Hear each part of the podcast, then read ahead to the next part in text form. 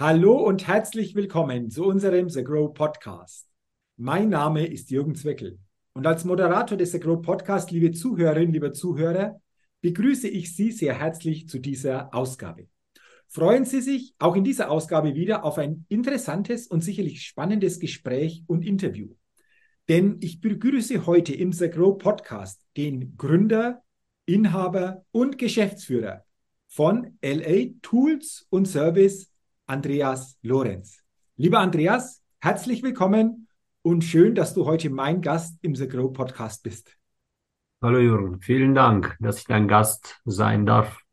Sehr, sehr gerne. Ähm, wir werden uns natürlich, äh, lieber Andreas, noch mehr über dich, über deinen Werdegang, über dein Unternehmertum austauschen, was du genau magst und vor allen Dingen, wie dein Weg dorthin ausgesehen hat. Doch bevor wir das tun, wartet auf dich zum Start die kurze Get-to-Know-Fragerunde. Einige Fragen. Ich bin gespannt auf deine Antworten. Und wenn du soweit bist, lass uns gerne mit Frage Nummer 1 starten. Dann lass uns beginnen. Okay, lass uns starten. Und zwar, welcher Wert ist dir besonders wichtig? Offen und ehrlich miteinander zu kommunizieren. Mhm. Okay. War der Wert dir immer schon wichtig, beziehungsweise offen und ehrlich miteinander kommunizieren? Ähm, wie stellt sich das für dich vor allen Dingen auch in deinem täglichen Leben, Unternehmerleben dar?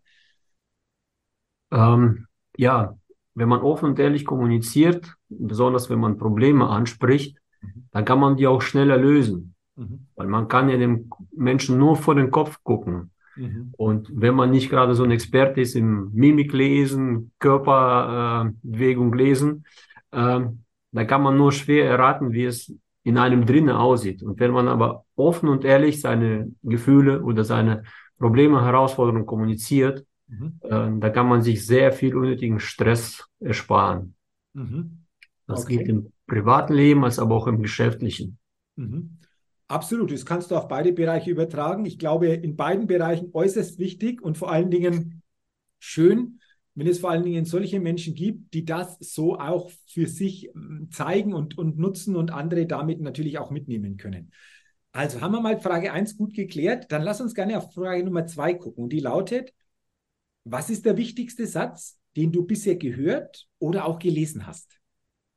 Äh, was mich sehr geprägt hat, ist der Satz, wer nicht probiert, hat schon verloren. Okay, aha, okay. Ähm, auch, auch ein interessanter Satz. Ähm, hast du den eventuell auch gehabt, als du, da kommen wir später noch drauf, so in die Selbstständigkeit, in, ins Unternehmertum gegangen bist? Hat dich der Satz auch begleitet? Ja. Okay. Ähm, Gab es denn sonst noch Situationen, auch im persönlichen oder auch im unternehmerischen Kontext, wo du sagst, da hat dieser Satz dafür gesorgt, dass ich etwas probiert habe, das ich vielleicht ohne diesen Satz nicht gemacht hätte. Gab es da die eine oder andere Situation auch noch, noch mehr in deinem Leben? Ja, auch, äh, ich sag mal, neue Geschäftsideen auszuprobieren, mhm. äh, wo ich dann, ich sag mal, jetzt mittlerweile diesen Satz immer wieder lebe, wo ich dann sage, why not? Mhm. Okay. Probier's. Wenn es klappt, dann klappt's. Wenn nicht, dann eben nicht. Im schlimmsten Falle hast du vielleicht ein bisschen Geld verloren, aber sehr viel Know-how gewonnen. Ja, sehr viel dazugelernt, das eventuell dann in anderer Form nutzbar ist. Also auch ein interessanter Satz, den wir uns immer natürlich auch in bestimmten Momenten und Situationen wirklich bewusst werden dürfen. Dann Frage Nummer drei. Mit wem würdest du dich gerne einmal eine Stunde lang austauschen und warum? Ähm, Elon Musk. Elon Musk, okay. Ähm, und warum? Also, äh, ich finde ihn als Person äh, nicht unbedingt äh, sympathisch. Mhm. Aber auf unternehmerischer Sicht oder aus unternehmerischer Sicht, ähm, es ist natürlich keiner jetzt, der vom Tellerwäscher zum Millionär geworden ist. Mhm. Aber was er jetzt geleistet hat und was man so von ihm nach außen äh, präsentiert, ist das eine. Und ich würde ihn gerne mal wirklich selber live erleben, wie er wirklich ist und nicht, was man so über Medien von ihm erfährt. Und natürlich einfach mal von ihm inspirieren oder gucken, weil das ist ja so ein Querdenker, mhm. ein sehr starker Querdenker. Und äh, ich werde auch des Öfteren mal als Querdenker bezeichnet. Ah, okay. okay. Ähm, und einfach mal, ja, für mich ist das schon ein Mensch, der sehr viel in kürzester Zeit erreicht hat, mhm. weil er anders gedacht hat, weil er anders auftritt, weil er nicht äh, sich nicht mit äh, ja äh, sich äh, leiten lässt von äh, Gesellschaften. Mhm. Okay, also ich könnte mir vorstellen, lieber Andreas, dass das ein sehr spannendes Gespräch und ein sehr interessanter Austausch für dich werden wird. Und wer weiß, wer weiß, vielleicht ergibt sich ja irgendwann mal die Möglichkeit, dass so ein Kontakt möglich ist. Aber interessante, interessante Aussage und sicherlich interessante Backgrounds in diesem Gespräch, das du da erfahren könntest. Dann Frage Nummer vier. Was war in den vergangenen zwölf Monaten dein größtes Learning? Ähm, Gedanken materialisieren sich. Okay. Das ist, äh, ich habe das Buch äh, Denke nach und werde reich von äh, Napoleon Hill gelesen. Mhm. Da wird ja immer wieder von dem Äther gesprochen. Sprich, wir sind ja von Energie umgeben. Deswegen funktioniert auch ein Funktelefon. Mhm. Und ähm, ich habe, ich war nie großartig so abergläubisch und habe an irgendwelche solche Sachen geglaubt. Ähm, und ich habe dann festgestellt, ich habe eine kleine Tochter, mhm. da war die noch, äh, noch ziemlich klein. Da war eine Situation, ich saß auf dem Boden und sie war hinter mir äh, auf dem Sofa. Wir haben uns nicht angeschaut. Mhm. Ich hatte aber negative Gedanken. Mhm. Und äh, da meinte die nur einfach zu mir, Papa, es wird alles gut. Und da hat mir das zum ersten Mal so, zu dem Zeitpunkt habe ich schon das Buch gelesen. Gänsehaut verschafft. Und jetzt achte ich immer wieder drauf, äh, bewusst, äh, oft so Geschäftsideen, wo ich denke, bah, das hätte ich gerne und dann denke ich immer wieder, ich visualisiere das, äh, wie würde es ablaufen, wenn ich den Kunden gewinne oder das. Mhm. Und es tritt dann auch ein. Mhm. Nicht von heute auf morgen, mhm. aber es tritt ein. Mhm. Okay. Also sehr, sehr spannend, was du hier einfach auch jetzt weitergegeben hast. Gedanken materialisieren sich. Und ähm, wenn ich das richtig verstanden habe, lieber Andreas, äh, nachdem du das Buch Denke nach und werde reich gelesen hast, achtest du bewusster noch auf die Gedanken, die so quasi hier oben sich zeigen ja. und die nach und nach nach außen natürlich auch wirken, oder? Ich denke, das ist einfach nicht Quintessenz daraus. Ja, sowohl positiv als negativ. Und ich habe beides schon erlebt. Habe ich negativ gedacht, ist das eingetreten. Okay. Habe ich also positiv gedacht, habe ich Erfolge erzielt. Ja, also bewusst auf unser Denken, auf unsere Gedanken achten. Ich glaube, das ist einfach auch so eine wichtige Botschaft, die du hier äh, weitergibst und die auch für dich so ein großes Learning auch war. Und dann sind wir schon bei der fünften und letzten Frage in dieser Get-to-Know-Fragerunde und die lautet, was bedeutet das Wort Erfolg für dich ganz konkret? Erfolg äh, bedeutet für mich seine Ziele erreichen, verwirklichen. Mhm wenn man sein, sich Ziele setzt, sei es äh, gewisse Umsätze zu machen, sei es, dass man jetzt äh, jeden Morgen 5 Uhr aufsteht und äh, joggen geht, wenn man das dann wirklich regelmäßig umsetzt und das Ziel erreicht, dann hat man Erfolg erzielt. Okay, also so Ziele erreichen. Ähm, deine Antwort zu dieser letzten Frage und das passt auch ganz gut, dass wir da jetzt gleich mal so die Brücke hinbekommen. Ich habe dich vorgestellt, du bist Gründer, Inhaber, Geschäftsführer, LA Tools und Service. Und du hast zu mir gesagt, nebenberuflich hast du im Juni 2017 so quasi gegründet oder eingestiegen und jetzt ab 1.1.2019 machst du das ähm, ja voll erwerblich. Andreas, lass uns doch da mal genauer drauf gucken. Wie bist du überhaupt drauf gekommen, diesen Weg zu gehen? Also so quasi in diese Selbstständigkeit ähm, ab 1.1.2019 komplett einzusteigen. Was war der Hintergrund oder ist der Hintergrund bei dir? Ähm, ich war sieben Jahre bei einem Maschinenbauunternehmen tätig im Service mhm. und äh, habe dabei festgestellt, dass in vielen Unternehmen, ähm, ich sag mal, Profit im Vordergrund steht, mhm. aber die Zufriedenheit der Kunden, also der Service, ähm, der entsprach nicht meinen Vorstellungen. Mhm.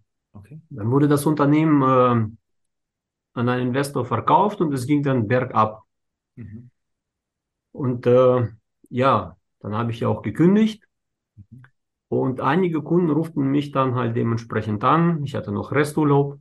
Ähm, unsere Maschine steht, kannst dich gerade mal einloggen. Habe gesagt, tut mir leid.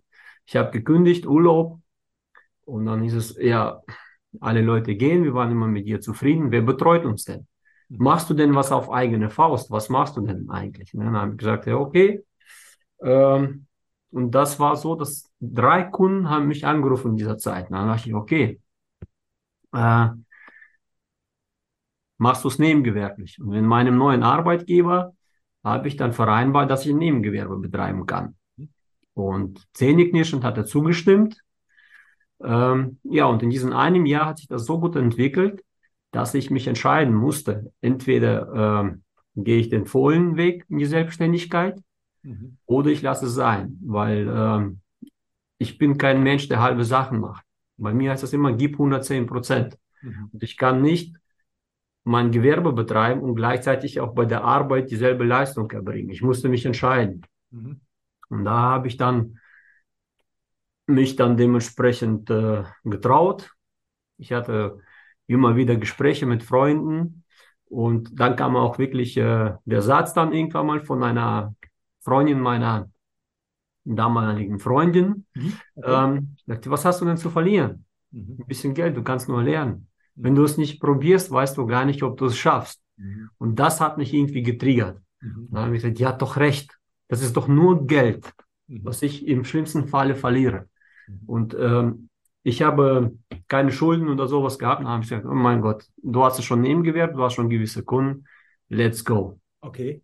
Und okay. Äh, noch keinen einzigen Tag bereut. Und äh, ja, war die beste Entscheidung meines Lebens, was beruflichen Werdegang betrifft. Ähm, das ist schön, dass du das jetzt gleich sagst, weil wenn du es nicht gesagt hättest, hätte ich dich gefragt, wie, wie schätzt du diese Entscheidung denn ein? Aber du sagst, hey, bah, das ist die beste Entscheidung ähm, meines Lebens gewesen.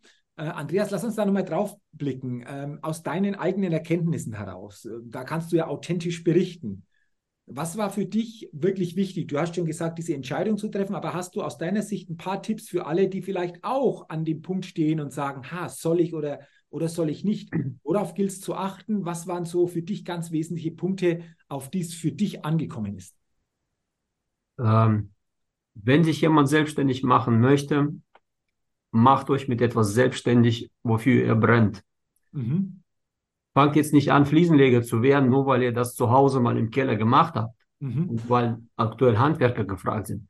Auf Dauer werdet ihr nicht glücklich. Mhm. Ihr müsst brennen für das, was ihr macht.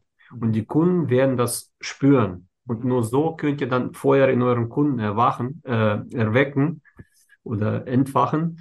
Und äh, damit lässt sich auch Geld verdienen. Weil man kann sehen, ob jemand seinen Job mag, mhm. liebt oder dafür brennt. Und dementsprechend wird man auch bezahlt. Mhm. Ganz wichtig, macht das zu eurem Beruf, wofür ihr brennt. Okay. Interessante Aussage und wahrscheinlich hast du auch schon gebrannt, als du noch Angestellter gewesen bist, sonst hätten nicht ein paar Kunden bei dir angerufen und gesagt, hey, wie sieht es denn bei dir aus? Kannst du da nicht irgendwo uns begleiten? Und jetzt, Andreas, lass uns doch mal drauf gucken, was machst du genau? Also wie sieht dein Unternehmen aus? Was bietest du an und was geht es bei dir im, im Grunde?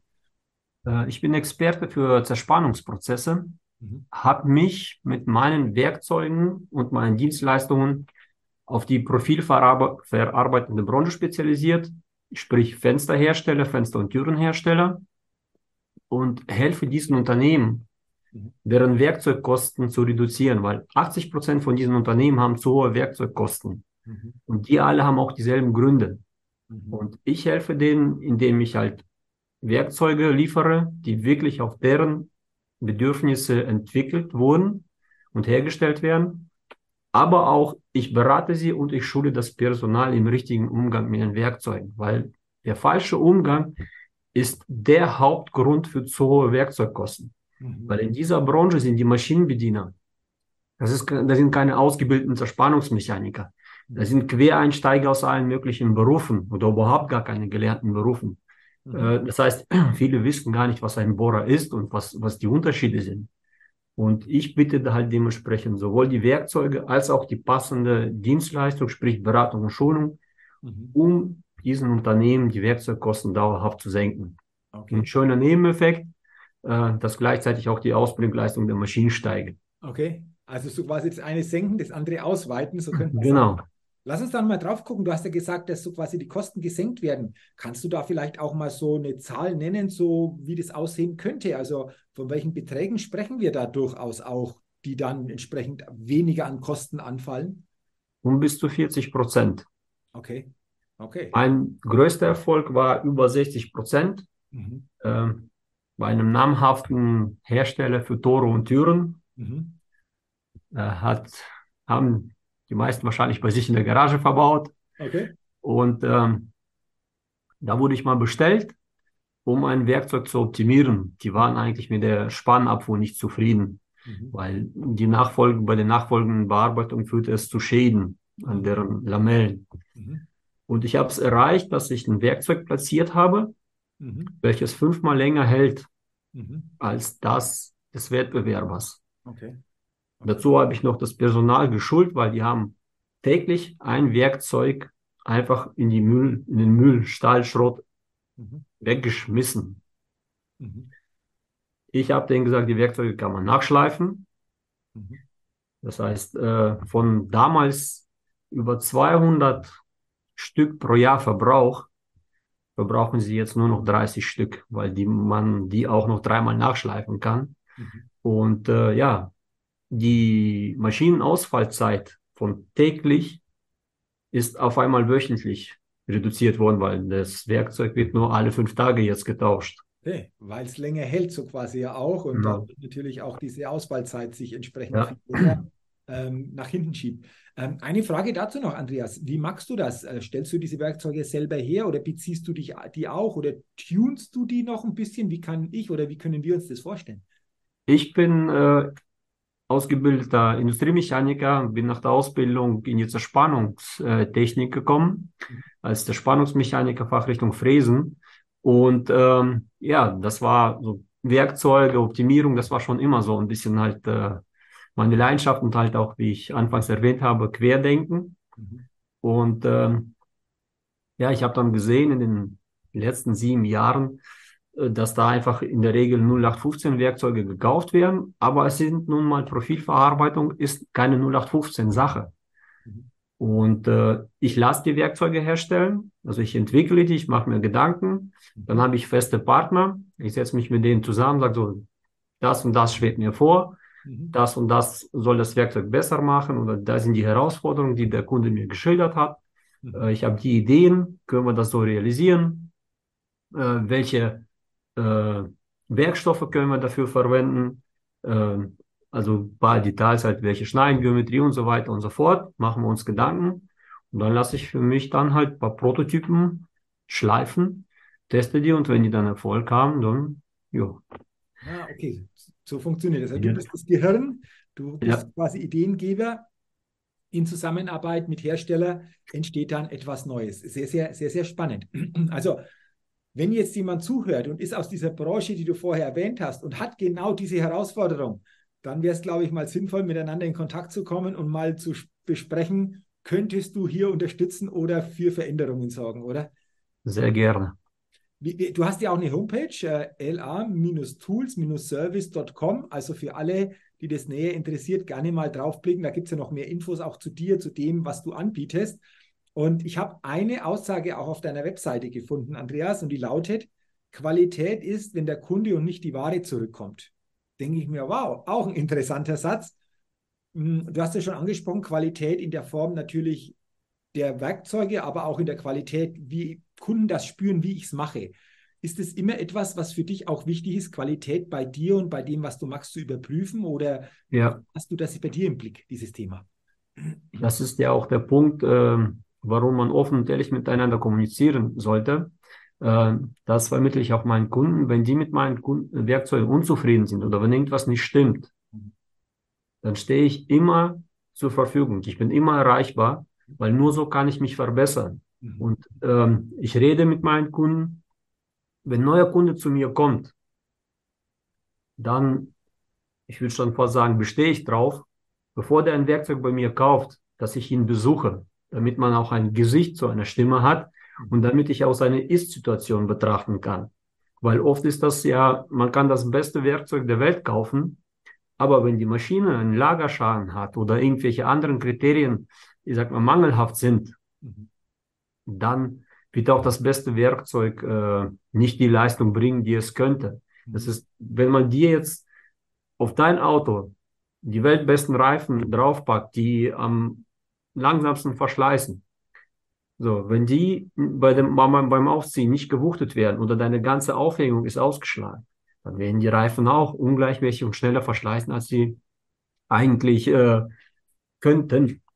Und das Gleiche gilt auch für Werkzeuge. Es sind so viele Randbedingungen, die erfüllt werden müssen, damit das, die Maschine samt Werkzeug die beste Performance liefert. Mhm. Und das schaue ich mir dann sofort an. Mhm. Und dann sehe ich auch, äh, dass sich auch das Ganze entwickelt. Äh, Fensterhersteller ist nicht gleich Fensterhersteller. Welches Profilsystem verwendet er? Mittlerweile, äh, weil wir so verrückte Designer haben oder Architekten, äh, man hat nicht mehr das eckige Fenster.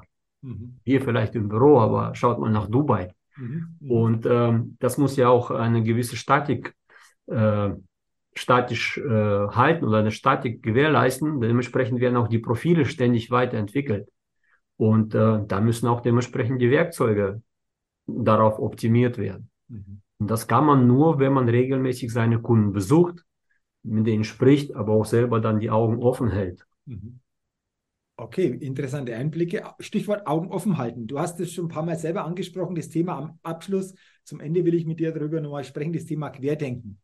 Ist es für dich auch wichtig, quer zu denken oder so out of the box mal zu denken, um da neue Möglichkeiten einfach für dich, aber auch für deine Kunden dann zu finden, die du oder für die Kunden dann umsetzen kannst. Ist es damit gemeint oder äh, hast du ein Beispiel, wo du sagst, Mensch, da hat mir so mein Querdenken, anders mal zu denken, wie vielleicht viele andere bei dieser Situation in diesem Moment einfach auch weitergeholfen? Oh, also ein konkretes Beispiel. Wenn du eines hast. Ähm, wenn nicht, ähm, mal, wie, wie Querdenken für dich sich so zeigt oder wie du so rangehst an bestimmte Dinge.